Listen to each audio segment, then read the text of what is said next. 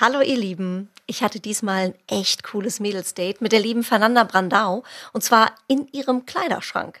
Da halt es nämlich nicht und das ist äh, so zur Erklärung die beste Voraussetzung für einen Podcast. Fernanda hat auch sofort gesagt, klar Jenny, kein Problem, machen wir sofort. Übrigens hat Fernanda gleich drei Ankleidezimmer in ihrer Wohnung in Hamburg und über 400 Paar Schuhe. Das mal nur am Rande, Mädels, falls eure Kerle mal wieder meckern, ihr hättet viel zu viele Klamotten und Schuhe. So, Fernanda kennt ihr sicher auch noch von ihren Hot Banditos Zeiten und sorry schon jetzt für diesen Ohrwurm.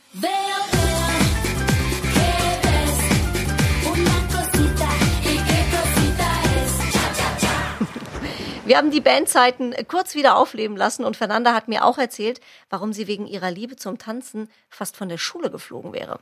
Außerdem geht's um ihre schlimmste Beauty-Sünde, blonde, orangene Haare.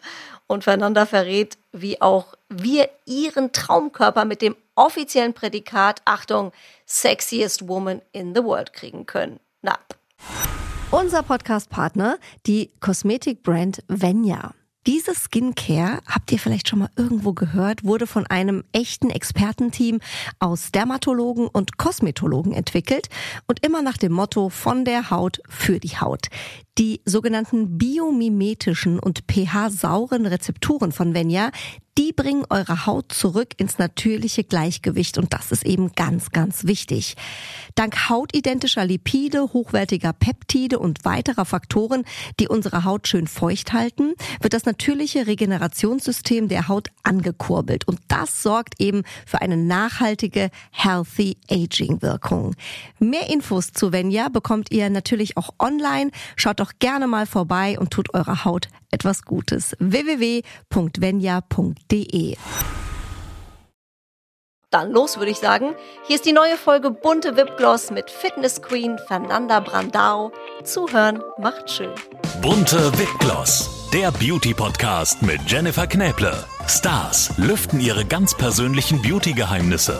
Insider verraten schon heute, was morgen angesagt ist. Ungeschminkt, erfrischend ehrlich und ganz nah dran. Bunte Wipgloss, der Beauty Podcast. Hallo nach Hamburg, ganz herzlich willkommen, Fernanda Brandau. Schön, dass du Hallo, da bist. Hallo, liebe Jenny, schön, dass ich endlich auch hier bin, dabei bin, online bin. Wir haben schon, äh, wir Mädels haben schon einen kleinen Technikkrieg hinter uns heute Morgen. Aber wir haben gewonnen. Aber Chaka, wir haben es geschafft. Ja, genau darum geht es ja in meinem Leben. Ne? Nicht aufgeben. Fernanda, ich sehe gerade, ähm, du musst uns mal kurz erzählen, wo genau bist du da jetzt? Es sieht aus wie ein begehbarer Kleiderschrank. Ja, ich habe drei Stück und das ist einer davon. Du hast drei begehbare Kleiderschränke. Zwei begehbare und der andere, den habe ich so eingebaut in eine Nische. Und, äh, und trotzdem bin ich der Meinung, ich habe viel zu viele Klamotten, die ich gar nicht trage. Ich habe so viele Sachen in diesem Kleiderschrank, die sehe ich ja gar nicht. Das ist ja Hast du sonst auch noch Zimmer oder hast du nur begehbare Kleiderschränke in deiner Wohnung? ich wohne in eins von denen. Nein, äh, ich habe auch Zimmer. Ich habe aber auch einen sehr großen Flur, der ist sehr geräumig. Ich finde, sie hätten einfach einen kleineren Flur hier bauen sollen und dafür mehr Kleiderschränke. Wie doof auch, ne? Nein, das Verrückte ist ja, immer diese Architekten. Es ist ja alles da, aber in meinem Alltag, ich renne nur in Sportklamotten rum, mit einem Dutt auf dem Kopf, ungeschminkt und ich denke, du hast die ganzen tollen Sachen da. Mach doch mal was damit, Mensch. So sind wir Mädels, ne? Und es muss immer mehr sein. Erzähl doch mal ein bisschen. Also ich sehe da bei dir ganz, ganz viele Turnschuhe. Hier, genau, das ist ja ein äh, Schuhschrank der geht noch weiter nach da. Hier auf der Seite sind die High Heels. Es gibt so ein paar, es gibt so ein paar lustige Geschichten. Zum Beispiel zu diesem Schuh, ja. Aha. Das ist so ein schöner lilafarbener Schuh mit einem Schmetterling vorne drauf. Genau, genau. Ich habe jetzt gar nicht so viele äh, Markensachen von teuren Designern. Aber das ist mal so ein Schuh und den habe ich gekauft, weil mir reingequatscht wurde, der ist ganz wichtig, den brauche ich für mein Leben. In so einem Vintage-Designer-Shop. Ähm, äh, Dann war ich bei der Fashion Week und wie ich halt immer so bin, ich habe mich tausendmal umgezogen, hatte 20 Tüten dabei und habe meine Tüten dann auch in so ein Schließfach reingestopft, alle 30. Und ein Schuh ist verloren gegangen dabei. Du hast nur noch einen? Ich habe nur noch einen. Ich habe nur noch diesen, also wirklich Cinderella. Vielleicht machen wir jetzt in Deutschland einen Aufruf. Ich war äh, irgendwann dann mal am Berliner Hauptbahnhof und habe nach diesem Schuh gefragt. Und die haben gesagt, Mensch, das ist schon so lange her, weil dann kam ja Corona und dann dachte ich, oh, adieu, Schuh. Den habe ich auch nur zweimal getragen. Ähm, und dann hat sie gesagt, es gibt eine Sammelstelle. Ich glaube, in Frankfurt war das. Und vielleicht habe ich Glück. Also vielleicht wollt ihr diesen Schuh finden? Vielleicht verlose ich den auch an die Person, die den findet. Das ist Schuhgröße 37 von Dolce Gabbana. Let's find the shoe.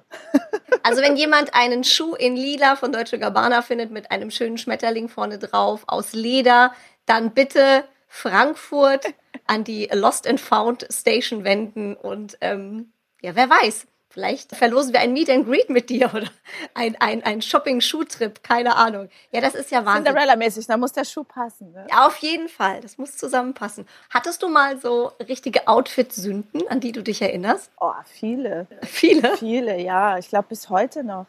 Manchmal denke ich auch so, wenn ich mich selber sehe, so wann werde ich mal erwachsen? Ich sehe so andere Damen und auch manchmal viel jünger als ich, die haben so viel Modesicherheit und die sind immer gut gekleidet. Die sehen immer aus, als könnten sie sofort die Welt erobern.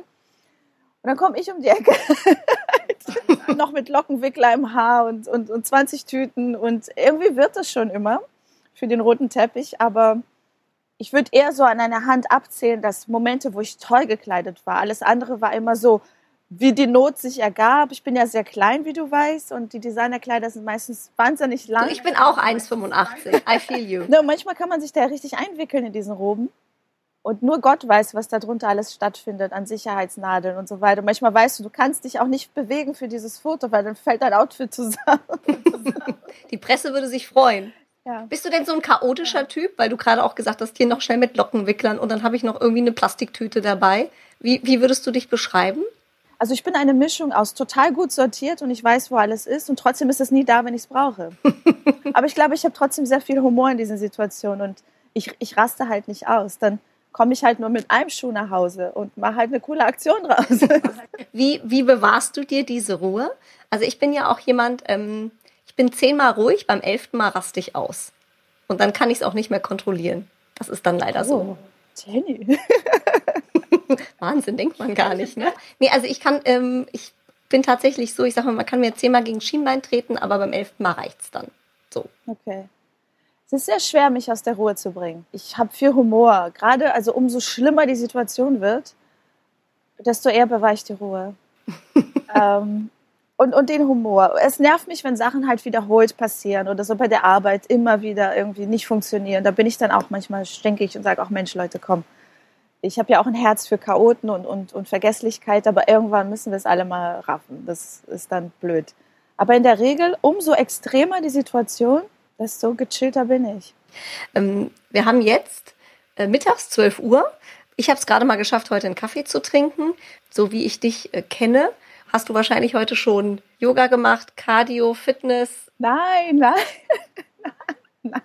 Wie startest du normalerweise äh, in den Tag? Oh, das ist bei mir wirklich äh, keine einfache Frage, weil ich, ich habe keinen Rhythmus in meinem Leben. Es ist mal so, mal so, mal so. Es ist äh, seit neun Wochen bin ich sehr stolz drauf. Laufe ich dreimal die Woche.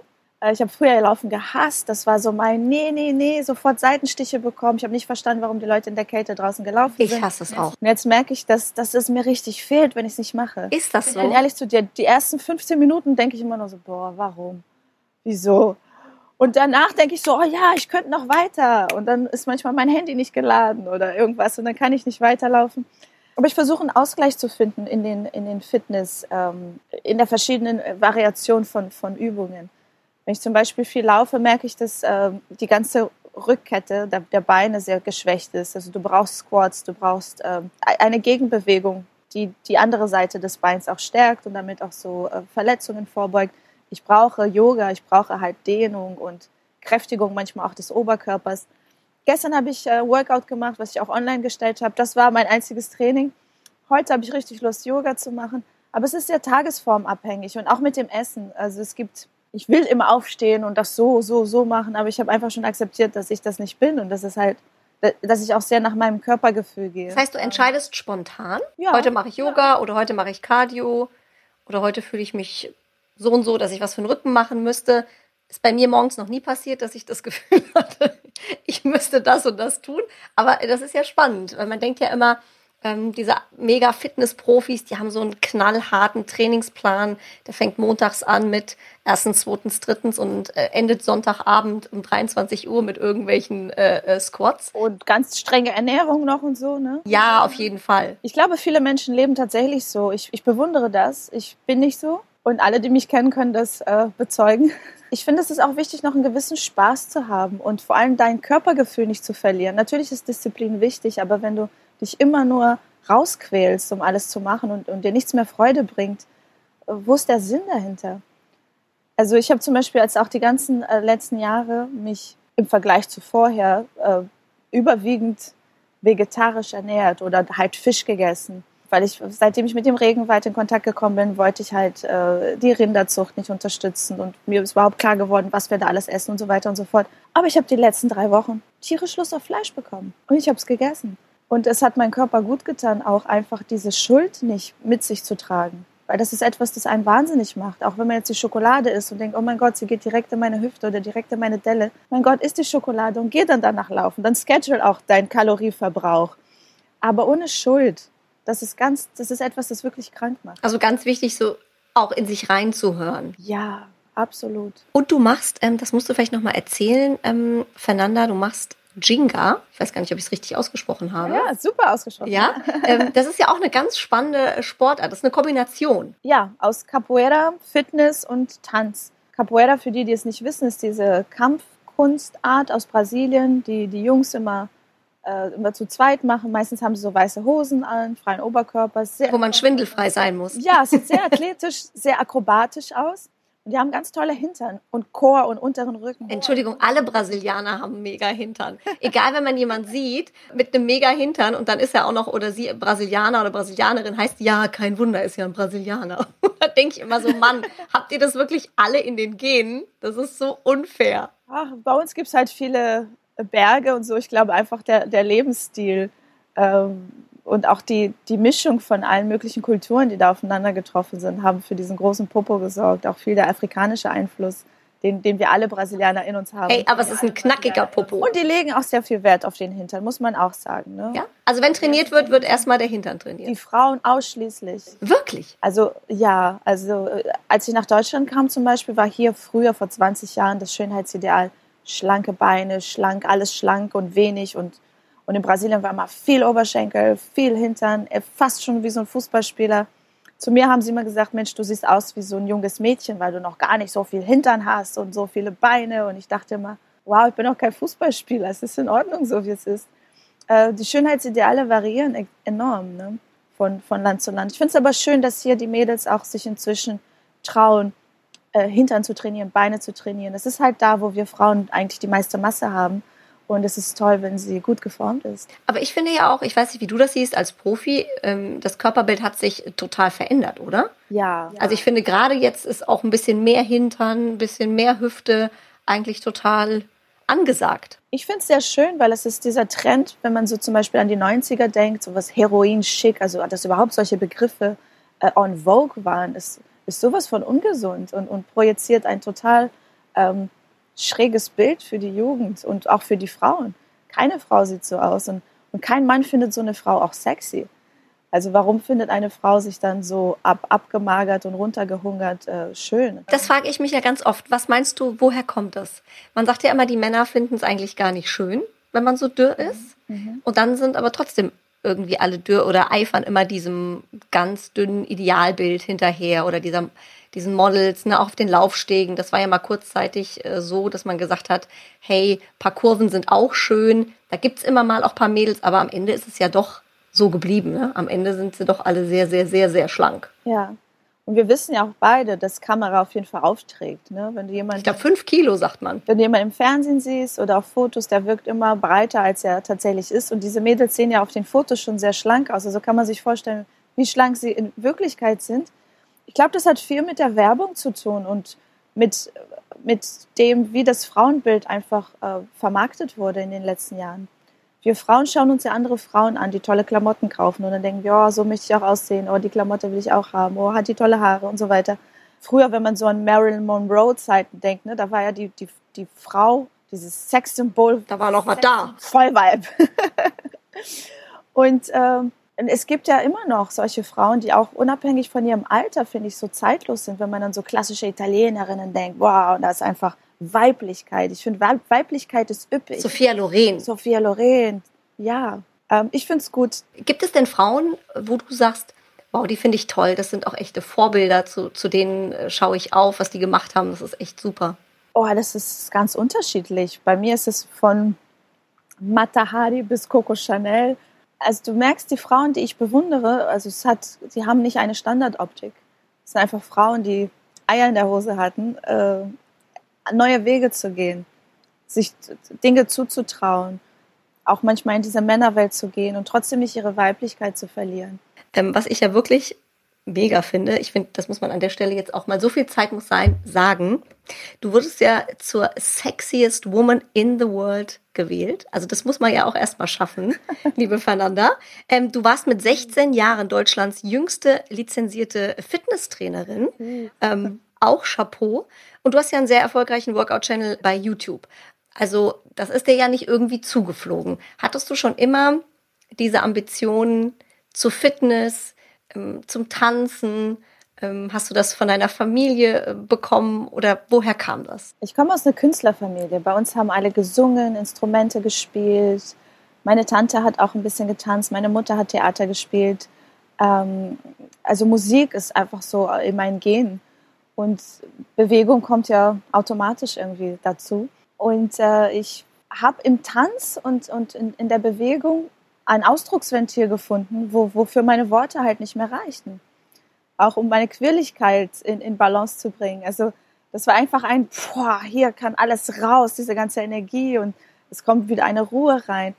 Und vorhin haben wir auch über das Körperbewusstsein gesprochen oder in Kontakt zu treten mit dem eigenen Körper das war auch etwas, das ich übers Tanzen gelernt habe. Ich habe ja sehr lange Ballett gemacht und Jazz. Das war so meine erste ähm, Erziehung im körperlichen, aber auch im, im, im mentalen. So da zu stehen an der Stange und immer wieder die Sachen zu machen, wo dir die Füße wehtun. Also Tanzen erfordert enorme Disziplin, Ehrgeiz und am Ende bist du später, wenn du als Tänzer arbeitest, bist du wirklich das letzte Glied an der Kette und auch das erste, was gestrichen wird, wenn, wenn die Budgets zu kurz werden.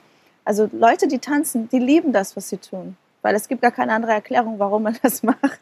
Ich habe ja auch Ballett gemacht, 13 Jahre tatsächlich. Wow. Ja, ich habe als Dreijährige angefangen, natürlich nach dem Ballettfilm Anna. Ne, wie so viele oh, kleine Kinder. Ich ja. habe Anna gesehen und habe meiner Mutter die Hölle heiß gemacht. Ich habe gesagt, Mama, ich will Ballett tanzen. Und ich war erst drei. Und ich glaube, meine Mama ist von einem Ballettverein zum nächsten getingelt. Die haben alle gesagt, nee, mit drei Jahren können wir sie leider noch nicht nehmen. Das, ne, sie ist noch zu klein und auch mit den Füßchen und mit den Spitzenschuhen. Das ist alles noch nicht so ohne. Und hat meine Mama wirklich eine Trainerin gefunden, die sich erbarmt hat. Und ich war so on fire. Und dann bin ich irgendwann mal, ich glaube, es war noch nicht viel später, auch so mit dreieinhalb, bin ich von der Bühne gefallen bei einer Aufführung. Oh das war wirklich mein schlimmstes Erlebnis. Und dann war mir das so peinlich, habe ich mich hinter der Bühne versteckt. Während der restlichen ähm, Aufführung, ja. Das ist mein traumatisches Erlebnis zum Thema Ballett. Aber ich habe es dann trotzdem noch zehn Jahre durchgezogen. aber das sieht man dir auch an, zum Beispiel. Das ist eine sehr gute Haltung. Weißt du, du bist immer auch in deinen Bewegungen sanft. Und ich finde, viele Sachen bleiben. Also gerade wenn man auch früh mit der, mit der körperlichen Erziehung anfängt und auch gerne so verschiedene Ansätze macht. Ne? Also zum einen Ballett, aber vielleicht auch mal lernen, mit dem Ball zu spielen. Also ich bin zum Beispiel total schrecklich mit Ballsportarten. Ich renne weg vom Ball, ich habe Angst, da bin ich halt ein richtiges Mädchen. Aber war das bei dir im Schulsport auch immer so schlimm? Ähm, wenn so äh, Ballspiele waren und man musste, man musste werfen und alle haben so gedacht, boah, jetzt muss die werfen, das wird eh nichts. Das war bei mir auch ganz schlimm. Ich war die supersportliche Fernanda, saß ganz oft als Letzte auf der Bank und wurde nicht gewählt. Oh. Oder so beim Staffellauf lässt den Staffel halt fallen. Ich bin überhaupt kein Wettkampftyp. Null. Es interessiert mich null, wer gewinnt, wer nicht gewinnt. und ähm, ich verstehe die Regeln meistens auch gar nicht, weil es mich nicht interessiert. Ja, so gesehen war ich dann halt auch nicht heiß begehrt für irgendwelche Spiele. Du hast dein eigenes Ding gemacht, bist quasi abgetanzt, im wahrsten Sinne des Wortes. Ja. Und der Plan äh, von dir und mit der Unterstützung deiner Mama, der ist ja auch aufgegangen jetzt am Ende, muss man ja sagen. Du bist mega erfolgreich, du bist beim Fernsehen gelandet, du bist Moderatorin, du bist Fitnessexpertin, ähm, du bist Korrespondentin, hast ja für die ARD auch schon ganz viel gemacht. Also es ist ja wirklich Wahnsinn, was du alles ähm, schon mit deinen äh, 37 Jahren gewuppt hast. Und ein Riesenthema natürlich, Fernanda, woher dich auch jeder kennt, als hottestes Ding von den Hot Banditos. Ich muss sagen, damals das Lied Veo Veo, ich meine, das kennt jeder. Ja. Und ich weiß, wir Mädels waren damals so in diesem Tanzfieber. Wir haben alle diesen Tanz gemacht, den fanden wir toll, genau. Veo Veo. Okay, Wes oder irgendwie so, gell? Ja, genau. irgendwie so ging's. Ähm, aber die Jungs, ich glaube, denen war alles egal. Die hatten nur Augen für dich. Also ich weiß noch, die, oh, diese Fernanda, die ist so hot. Also ich weiß damals noch, die Jungs, das war unglaublich. Ähm, das war ja wirklich ein, ein äh, unfassbarer Boom. Summst du es manchmal noch äh, vor dir her? Kommt das manchmal zurück, das Lied? Ey, letztens haben wir, habe ich mich mit Gabriela getroffen. Sie ist ja nach wie vor eine sehr gute Freundin von mir. Die quasi auch in der Band war? Die war auch in der Band mit mir. Und wir haben versucht, ein paar Texte zu singen. Boah. Ging nicht mehr? Von unserer einstündigen Show. Also so ey, wirklich viele Lücken hier und da. Ich so, oh mein Gott, das ist, wie schnell das passiert, ne? Wenn man. Ich habe sehr, sehr schöne Erinnerungen an diese Zeit. Ich war 21, als ich in die Band gekommen bin. Ich, es war eine Überraschung. Wir hatten nie gedacht, dass ein Kinderlied auf Platz drei der deutschen Charts landet. Ich hatte davor schon mit einem Solo-Projekt probiert, mit einer anderen Band auch da Blut geleckt. Und ich wusste so, wow, okay, jetzt bin ich in noch so einer Gruppe. Wenn das nicht klappt, dann sollte ich mich vielleicht erstmal zurückziehen aus der Musikwelt. Ähm, und dann war das ein großer Erfolg. Und es war schön, dass es auch mit dieser kindlichen Reinheit war. Äh, dass die Leute groß geworden sind mit diesem Cluburlaub-Thema, verbunden mit einer schönen Erinnerung, im Urlaub zu sein, mit der Familie zu sein wir hatten dadurch auch echt das ganze Jahr Arbeit, weil wir haben im Kindersegment gearbeitet, Ballermann, Après-Ski, äh, Open Airs. Also wir waren wirklich sechs Jahre sehr, sehr viel unterwegs und das war meine richtige Schule so für, für die Medienwelt. Singst du denn heute immer noch mal? Also es gibt ja Leute, die singen unter der Dusche, im Auto. Ich kann es überhaupt nicht. Also ich kann wirklich überhaupt nicht singen, deswegen tue ich es auch nicht. Ich verschone meine Mitmenschen. Doch, wir können alle singen. Mein musikalischer Geschmack hat sich über die Jahre nicht nur verändert, sondern sich erweitert, würde ich sagen. Früher, die Musik, die ich gerne gemacht habe, privat, war halt elektronisch, war, war tanzlastig, aber es war halt nicht die Musik, die wir verkauft haben. Da war mein Herz auch immer so ein bisschen mm, wie der Maler, der nicht das malen darf, was er, was er eigentlich will. Es ist so ein Künstlerding. Ne?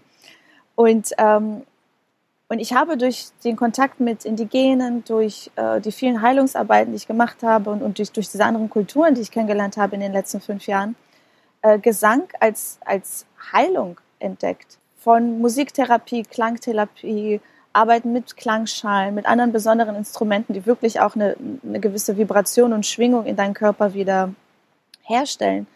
Äh, und da auch gemerkt, okay, hier geht es nicht darum, den, den Mariah Carey-Ton zu treffen oder irgendwie äh, ein, ein, ein Pop-Hit zu schreiben, sondern wirklich direkt in die Herzen der Menschen zu gehen und auch in deins. Und damit musst du deins zuerst öffnen.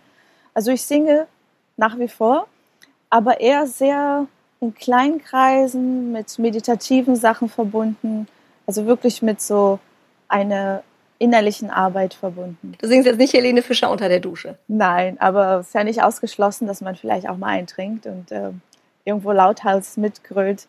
Wir haben letzten Freitag, nee, letzten Samstag mit der Familie gegrillt und am Lagerfeuer gesungen.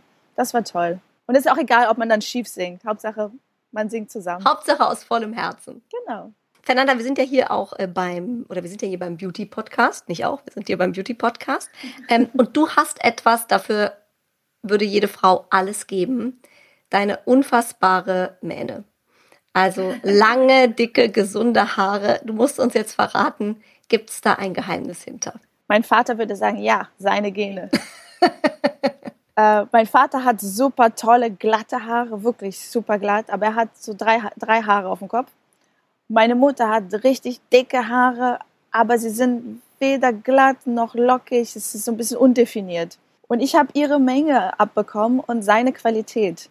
Also da bin ich einfach äh, von Gott gesegnet, habe Glück gehabt. Ich, ich mache nicht viel mit meinen Haaren, vielleicht ist das auch das Geheimnis. Ich wasche sie zweimal, vielleicht dreimal höchstens in der Woche weil sie so dick sind und bis sie trocknen, das dauert ewig und meistens habe ich dann keine Zeit, sie zu füllen. Dann kommt wieder der Tomboy durch.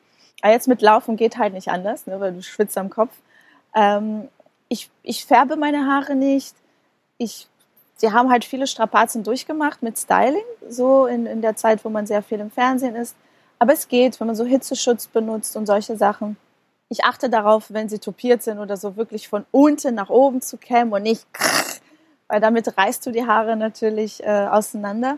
Und sonst ein Trick, den ich gelernt habe mit der Zeit, weil ich auch sehr viel am Strand bin und gerne im Salzwasser bin und Sonne, das macht ja auch viel mit den Haaren, ähm, Kokosöl. Wirklich einfach mal so eine Kokosölmaske in die Haare äh, oder vor allem in die Spitzen, ne? so ein bisschen Kokosöl. Das, das hilft enorm. So gegen das Austrocknen, ne? Genau, genau. Aber ich weiß zum Beispiel auch, viele arbeiten mit Farbe. Und da ist es wichtig, dass man regelmäßig eine äh, Pflege reingibt. Ich bin großer Freund von natürlichen Sachen, wie zum Beispiel Kokosöl. Äh, oder auch zum Abschminken kannst du so viele natürliche Öle nehmen. Ähm, ich bin immer ein bisschen ängstlich, kann man fast sagen, mit, mit diesen super-duper-Produkten, wo so viel drin ist, was ich gar nicht aussprechen kann.